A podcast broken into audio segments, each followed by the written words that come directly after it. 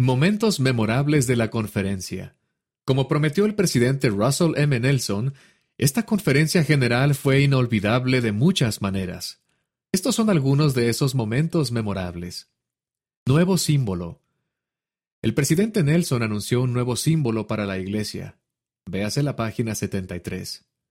El símbolo incluye el nombre de la iglesia encerrado en un rectángulo, representando una piedra angular.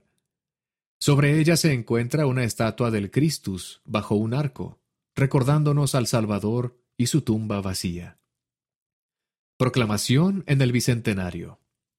El presidente Nelson leyó La restauración de la plenitud del Evangelio de Jesucristo, una proclamación para el mundo en el Bicentenario, que invita a las personas de todo el mundo a aprender que el Evangelio de Jesucristo del que se habla en el Nuevo Testamento está otra vez sobre la tierra en la actualidad.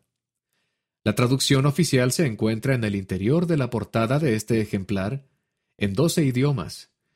Los miembros que todavía estén esperando la traducción oficial pueden encontrar traducciones preliminares de la proclamación en el discurso del presidente Nelson. Véase la página 91. Asamblea Solemne. Se celebró una asamblea solemne el domingo por la mañana, como parte de la celebración de la Iglesia del Bicentenario de la Primera Visión. Durante esa reunión sagrada, el presidente Nelson dirigió a los santos en la exclamación de Osana, una expresión de alabanza al unísono utilizada en acontecimientos especiales tales como las dedicaciones de templos. Véase la página 92. Segundo ayuno mundial. Por segunda vez en nueve días, el presidente Nelson invitó al mundo a ayunar y orar para que la pandemia actual se pueda controlar. Los profesionales de la salud sean protegidos, se fortalezca la economía y se normalice la vida. Página 74. Este segundo ayuno mundial tuvo lugar el Viernes Santo, 10 de abril de 2020. Nuevos templos.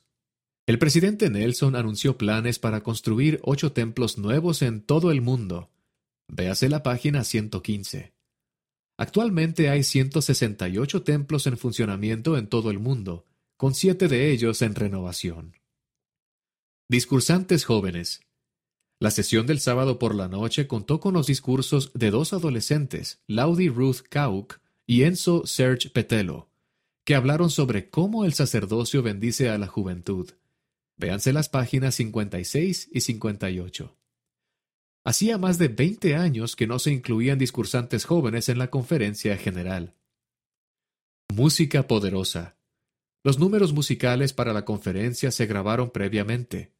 Los santos de todo el mundo concluyeron la conferencia entonando Te damos, Señor, nuestras gracias, con coros de Ghana, Nueva Zelanda, México, Corea del Sur, Alemania y Brasil.